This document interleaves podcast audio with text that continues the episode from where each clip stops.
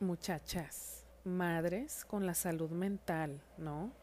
Este es un temazo que ya tenía muchas ganas de compartir con ustedes y ahora invité a Rosy Mesa, ella es mamá y además es psicoterapeuta y no saben lo a gusto que platicamos sobre este tema que sí, sí nos tiene que importar. Muchachas, quien está conmigo ahorita es Rosy Mesa y ahorita tú, Rosy, nos vas como a platicar un poquito más, pues, qué es lo que haces profesionalmente. Yo por lo pronto les comparto, chicas, Rosy es psicoterapeuta y además tú estás al frente de integralmente, es, es, un centro, ¿no, Rocío? ¿Cómo lo defines tú? Es un centro bueno, hola, hola a todas, muchas gracias. Hola, antes que nada, ¿verdad?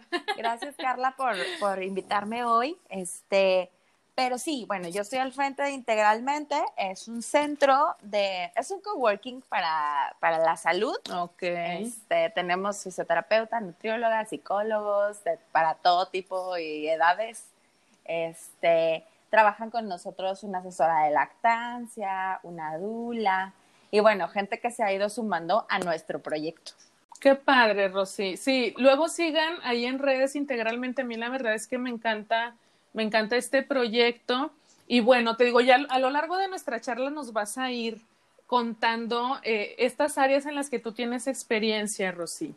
Fíjate, yo te invité a este, a este episodio, este es el que, el cuarto episodio ya, Dios de mi vida. Estás, eres el, el, primer mes, estamos cerrando el primer mes contigo. Uy, qué emoción. Este, ¿a poco no te sientes? Me siento privilegiada. qué honor, qué honor, qué barbaridad. Fíjate, este tema se me hace bien importante porque literal, o sea, la razón por la que este podcast se llama Madres es porque son cosas que de pronto te estás peinando, estás lavando los trastes y de repente te viene justamente el madres. Como que en qué momento dejé mi salud mental ahí a un lado del bote de la basura, ¿no? Y, y a mí en mi caso particular, Rosy, eh, pues yo lo viví, yo me fui como muy abajo este, en, este, en este tema y, y gracias al cielo se prendió una luz en mi camino que me dijo, hija de mi vida, toma terapia, ¿verdad? Yo creo que sí la necesitas. Vete atendiendo en este tema porque es importante, ¿no? Yo cada vez estaba como yéndome más profundo, ¿sabes? Me acuerdo mucho, Rosy, una vez cuando estaba yo pues full time con mi, con mi primer hijo, lo recuerdo, se va mi esposo, se despide de mí, pues se va a trabajar y me acuerdo que al momento que cierra la puerta, yo de verdad me quedé así, o sea, volteando a ver a mi hijo y, y luego volteando a ver hacia el horizonte y decía, ¿cómo le voy a hacer para sobrevivir, sobrevivir las próximas ocho horas? ¿Qué? Hasta que regrese mi marido. Claro. Te lo juro. Sí. Te lo juro. Entonces ahí fue donde dije, yo creo que sí tengo problemas. ¿Sabes qué? Pero bueno, dime, a ver, cuéntame, quiero escuchar. Ajá. Yo creo que eso nos pasa a todos, o sea, bueno, a todas. Sí, ¿no? Fíjate, yo, la verdad es que mi inicio en la maternidad fue así como un salto al abismo, porque, pues, digo, a final de cuentas, yo soy psicóloga, soy psicoterapeuta, pues, o sea, se supone que yo me la sé de todas, todas, ¿no? Ese es, mi chamba. Este, y cuando yo estaba como a la mitad de mi embarazo, em, resulta que llega para nosotros un cambio de residencia y nos vamos a vivir a Mérida. Ay, me acuerdo que entonces, me contaste, sí. Ajá, entonces fue así como en este rush de emoción de, uy, sí, qué padre, una casa nueva, una ciudad nueva, vamos a conocer muchas cosas, no sé qué. Y de repente me pasó justo lo que te pasa a ti, pero yo estaba embarazada.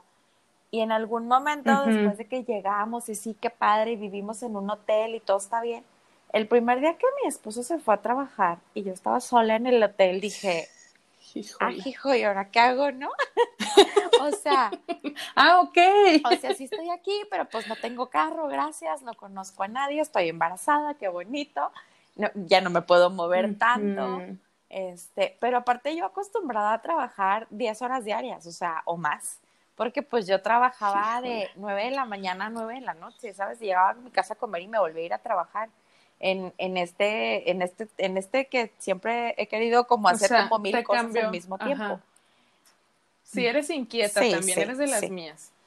Pero entonces te cambió la dinámica completamente. Completamente, porque tú tienes idealizado un claro, van a ser mi criatura, me voy a ir a mi casa, van a ir mis papás a verlo, mis amigas, no sé qué, y luego voy a ir a desayunar con todo en mi carreola, ¿no? Y mis amigas, y, y claro que no, eso jamás pasó. Sí, claro. Entonces yo me voy a Mérida eh, en estos, en cuestión de un mes y medio fue encuentra casa, que llegue la mudanza con tus muebles desde Torreón. Eh, acomoda tu vida más o menos, ¿no? Y regrésate a Torreón a tener a la criatura porque pues tú ya tenías todo pagado acá. Entonces. O, sea, aparte, luego no es como que, como que Mérida está sí, una no, no, pues no. entonces fue, volé a Torreón con todo y esposo, este, pero pues nada más vino a dejarme. Porque él se tenía que ir a trabajar. Entonces, la verdad es que yo, el, el último mes del embarazo, o sea, para mí ahí empezó esto de la salud mental y la maternidad. Este, porque fue, aunque yo estaba en casa de mis papás y estaba muy consentida y muy cuidada y muy todo, pues estaba muy triste todo el tiempo porque no tenía marido, ¿sabes? Y tú sabes que las hormonas del embarazo son súper traicioneras, ¿no? Eh, no, y aparte si dices, es mi primer embarazo, o sea, estamos recién casados o tenemos pocos años de casados, pues tienes en tu mente una idea distinta, ¿no? De cómo vas a vivir los últimos meses de tu Totalmente, y aunque él estaba súper presente y hablaba todos los días con él y demás, pues yo estaba, o sea, sola pero no sola. Sí, claro. ¿Sí, sí, sí, Y ya, total, mira, por maravillas del mundo y la naturaleza, mi esposo estuvo el, todo el trabajo de parto y cuando nació mi hijo. Este, que ah. eso para mí fue maravilloso. Y estuvo Silka, que también fue para mí eh, en ese momento un, Fue tu dula Silka. Sí, ajá, y me acompañó justo en el momento en donde me dijeron, bueno, mijita, usted lleva 19 horas de trabajo de parto, pero su criatura no va a salir, pásale al quirófano. Y yo, híjole. Entonces, bueno, para mí que estuviera, o sea, sobre todo mi esposo Alexis, pero pues Silka también fue un gran apoyo en ese momento, ¿no? Este, y ya, entonces nace mi hijo, Max. Este, y todo está perfecto, qué bonito, sí, en casa de mis papás. Y a los 15 días yo me regreso a vivir a Mérida. Entonces. No inventes. Ajá, o sea, yo volé con, una criaturita de 15 días hasta allá, hasta el otro lado del país. Wow. Este, entonces, mi mamá se va conmigo, bueno, mis papás se van conmigo y con, y con Alexis, mi esposo, a Mérida, eh, y se están un mes y todo estaba perfecto mientras pasó ese mes, ¿sabes? Porque pues mi mamá hacía muchas cosas, o sea, ella cocinaba, limpiaba, lavaba los 80 mil cambios sí, claro, de ropa. pues te permitió, ajá, sí, sí. Pero en algún momento esto se acabó y mis papás regresan a su vida real y yo me quedo sola en Mérida porque aparte mi marido trabajaba de las 6 de la mañana a las 8 de la noche. Es, este, Ay, o sea, terrible. Y yo me quedo sola, sola, ¿sabes? Entonces, la verdad es que esos, ese primer mes, o sea, ese primer mes sola, hasta que Max tuvo un mes y medio más o menos, para mí fue como en la madre. Y ahora sí, todo lo que le dices a la gente que no haga, ¿cómo le haces tú para no hacerlo? O sea, aislada del Qué mundo, fuerte. hallándote con la lactancia, este, no sé, así como un montón de cosas, ¿no? Entonces, era un rush de emociones todo el tiempo. O sea, ahora nos reímos, pero literal, Alexis llegaba a la casa y me decía, ¿quieres ir a ver cuánto cuesta el kilo de naranja? Y yo, vamos, por favor. Ay, no, sácame de aquí. hermoso.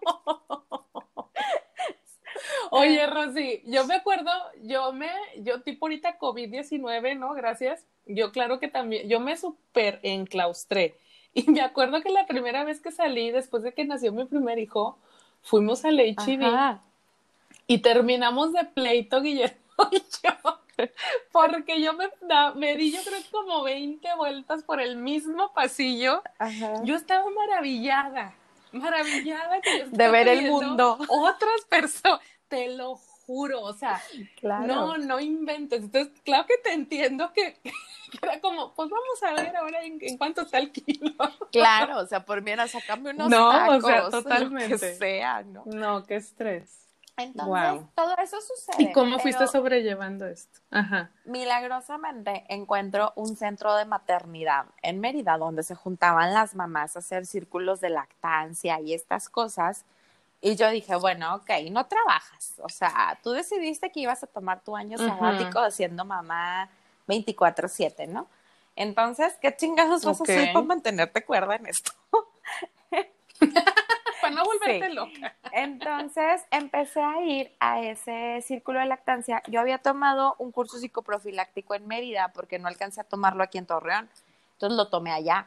Okay. Y, en, y, y, para mí fue muy maravilloso llegar a esa primera reunión y encontrarme a una de las que habían hecho el, el, el psicoprofiláctico conmigo, ¿sabes? O sea, la vi y mi mundo se iluminó, así como... Dijiste mi amiga. A alguien, ¿no? A alguien por fin. No, es que sí. Y, claro, claro. Y eso fue lo mejor que yo pude haber hecho por mí misma, o sea, por mi persona. Fue empezar a ir a ese tipo de reuniones donde a lo mejor hablabas de lactancia materna, ¿no? Y de que si me duele y que si no me duele, pero tenías a otras mamás con quien espejearte y con quien decir, güey, no soy la única sola en este mundo haciendo esto todo el día y estas se sientan igual que yo. Quiere decir que yo no estoy tan mal, o sea, quiere decir que todos estamos igual. Oye, es que sí, es que eso que dices que importante es, Rosy, yo, o sea, no sé qué pienses tú, pero a mí me parece que es indispensable que las mujeres nos acompañemos en nuestra etapa de la maternidad, o sea, maternar solas. Es, es horrible se me hace súper terrible. Es horrible porque no lo disfrutas. Y cuando tienes a otras con quien compartir y haces esto que, que luego nosotras llamamos tribu, ¿no? Eh, Exacto, maternar en tribu, claro. Exacto. Y, y, y, sobre todo fuera de las comparaciones, ¿sabes? Fuera de las... Eso también me parece que es básico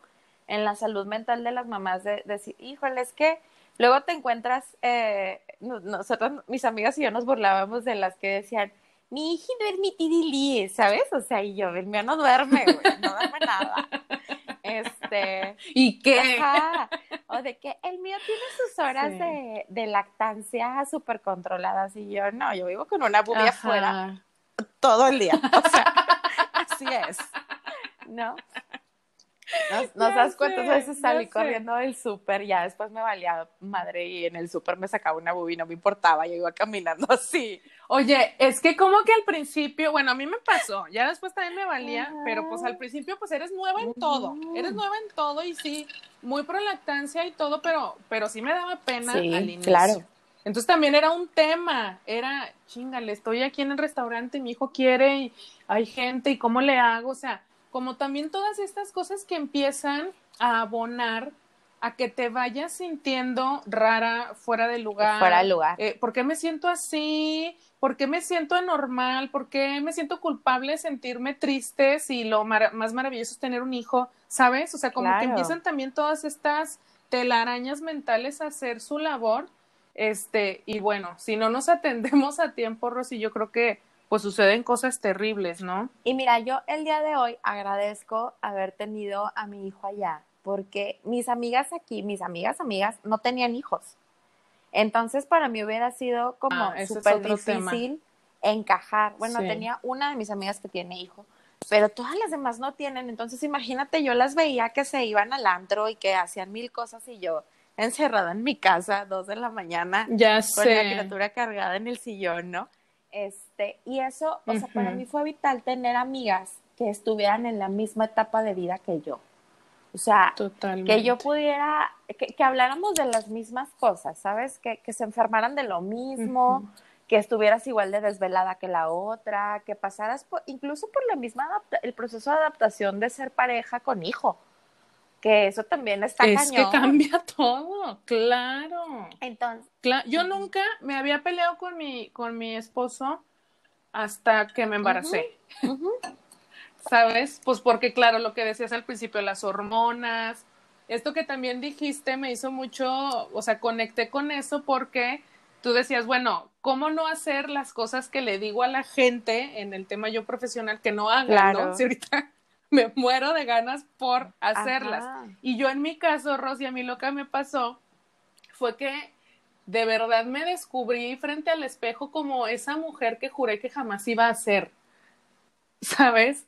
O sea, el tema de la ansiedad, me acuerdo que incluso el, eh, en la situación de pareja, los celos era una cosa terrible, que yo juzgaba y superjuzgaba a las mujeres que se le hacían de pedo.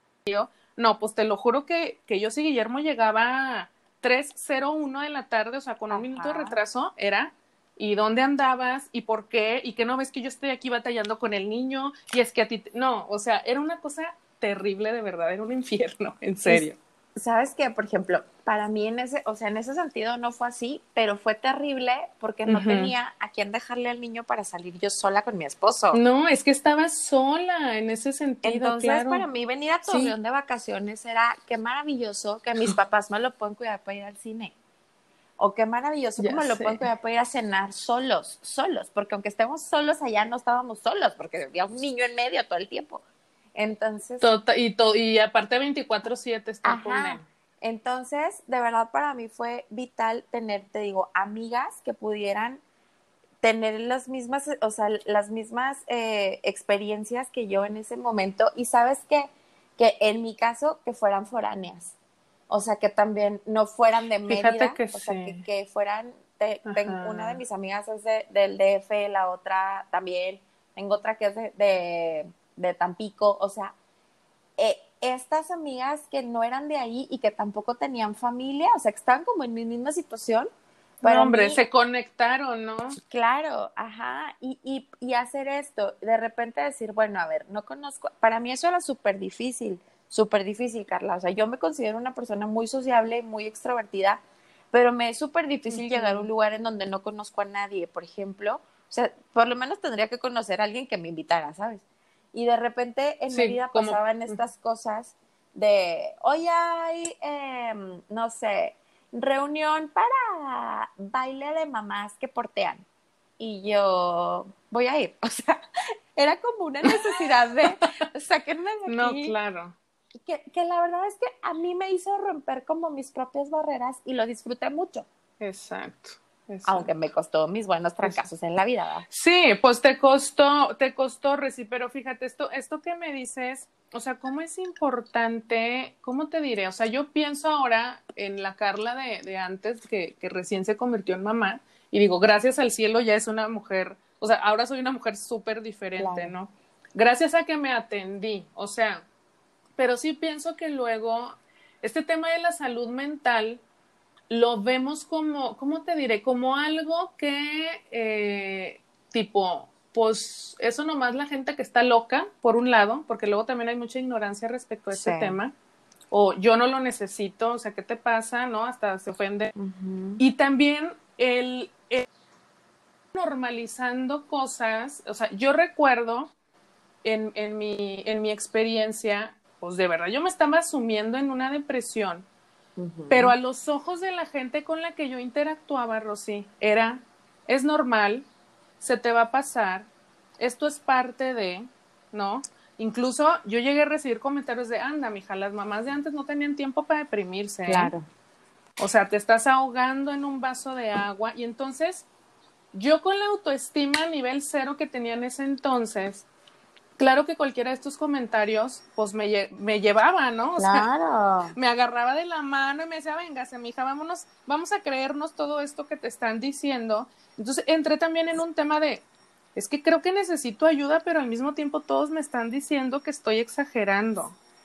Y, y yo veo, por ejemplo, en ti, en lo que tú platicas, claro, pues tú tienes esta formación profesional, tienes estos recursos internos, eres una mujer resiliente, ¿no? Que dijiste, bueno, yo ya sé qué es lo que tengo que hacer y me voy a obligar y me cuesta trabajo, pero bueno, tengo esta conciencia, ¿no? Claro. Pero ¿cuántas mujeres hay? Y aquí quiero, bueno, te pediría cómo escucharte tu perspectiva desde el aspecto profesional, Rosy, o sea, con estas, o sea, ¿qué onda con estas mujeres que tal vez están sintiéndose así y no saben por dónde estirar la mano?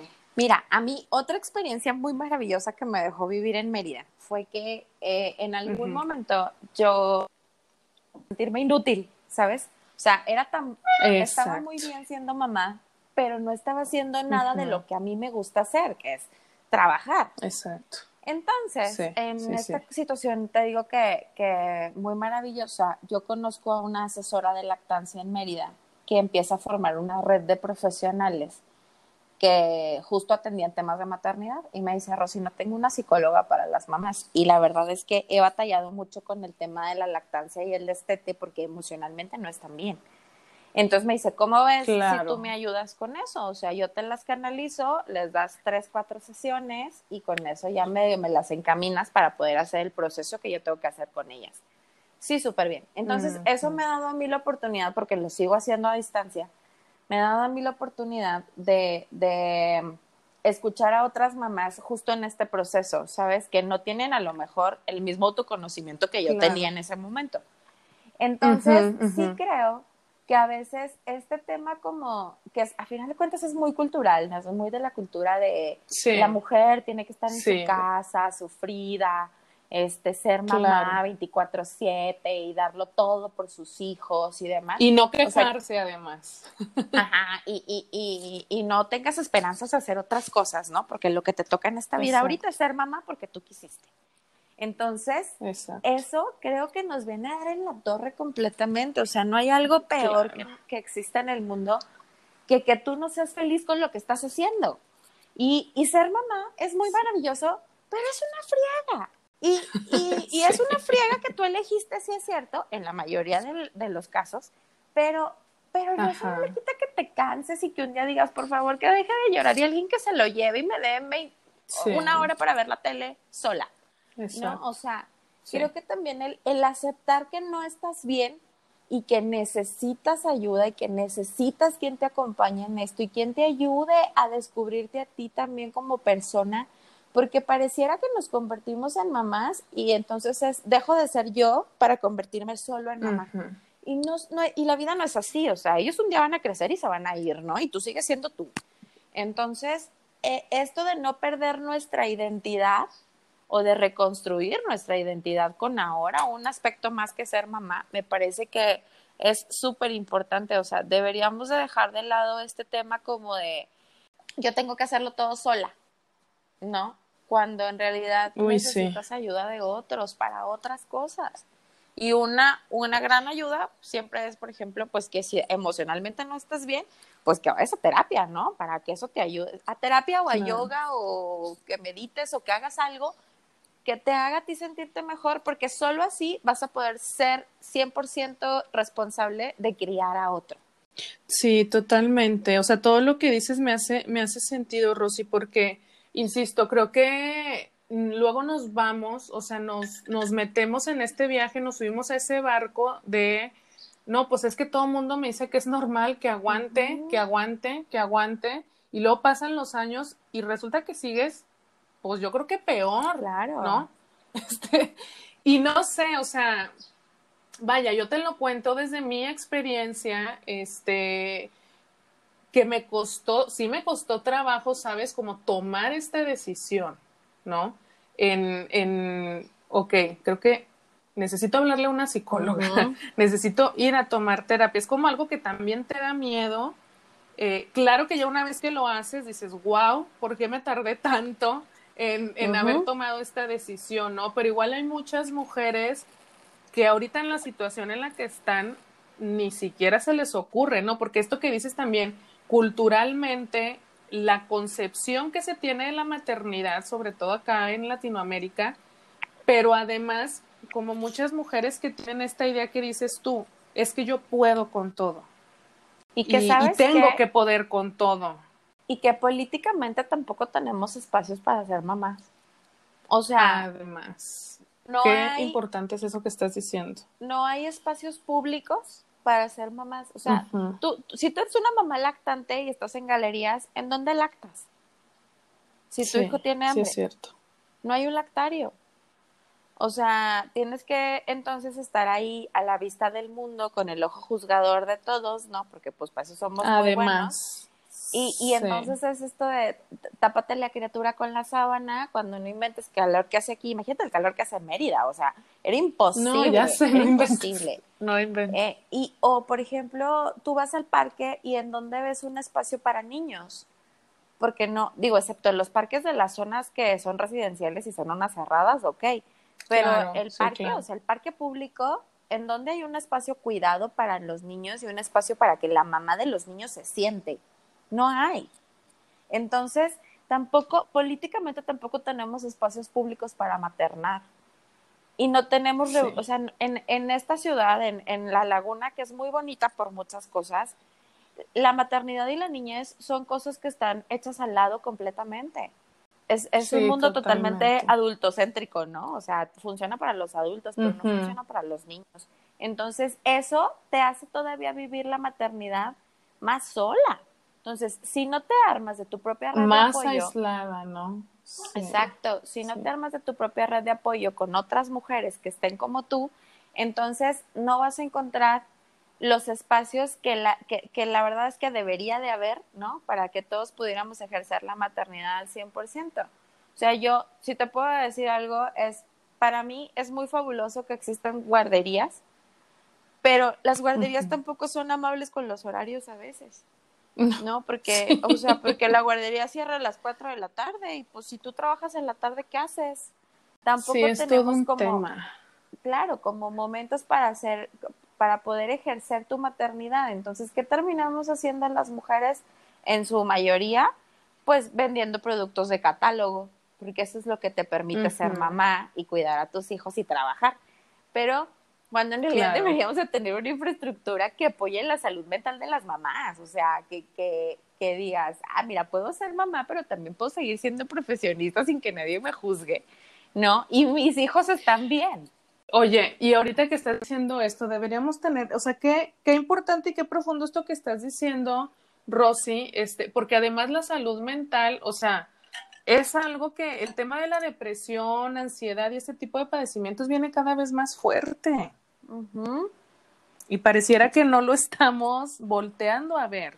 No, y la realidad es que si algo ha hecho la cuarentena, ¿no? Con, con las mamás, es justo esto, o sea, estamos ya no solo confinadas a ser mamás, estamos confinadas a ser mamás y en nuestras casas, sin poder salir y sin los niños y, y, si trabajas y trabajar en tu casa y buscarte un espacio que el niño no grite, o sea, ¿cómo estábamos tú y yo ahorita, no? Antes de, oye, Rosy, ¿cuándo puedes tú? Tú ahorita, justo ahora dices, ah, de una vez, Carla, porque el niño está dormido, o sea, que también es parte de esta nueva realidad, ¿no? Que estamos enfrentando y que de alguna manera también está abonando pues a este tema de la ansiedad y, y, de no tener como esta salud mental este entera. Y que, mira, a final de cuentas, yo creo que en los, en los podcasts pasados que tuve la oportunidad de escuchar, o sea, hablaste del tiempo para ti y, y, y, también tiempo para ser tú como persona.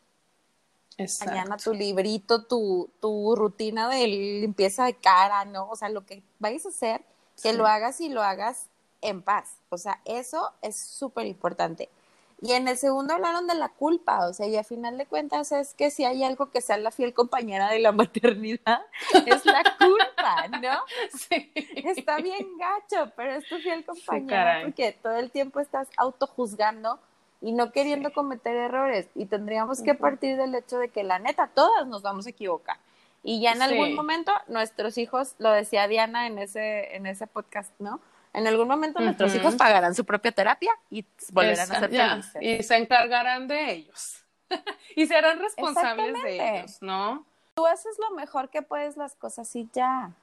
Entonces, sí creo que lo que suma la salud mental, aparte de tener amigas o compañeras en la maternidad, es que tengas espacios para ti y que los busques y que esos espacios no te generen culpa, te generen al revés, un bienestar que te permita que te permite entonces seguirle con la chamba de ser mamá, que es bien desgastante.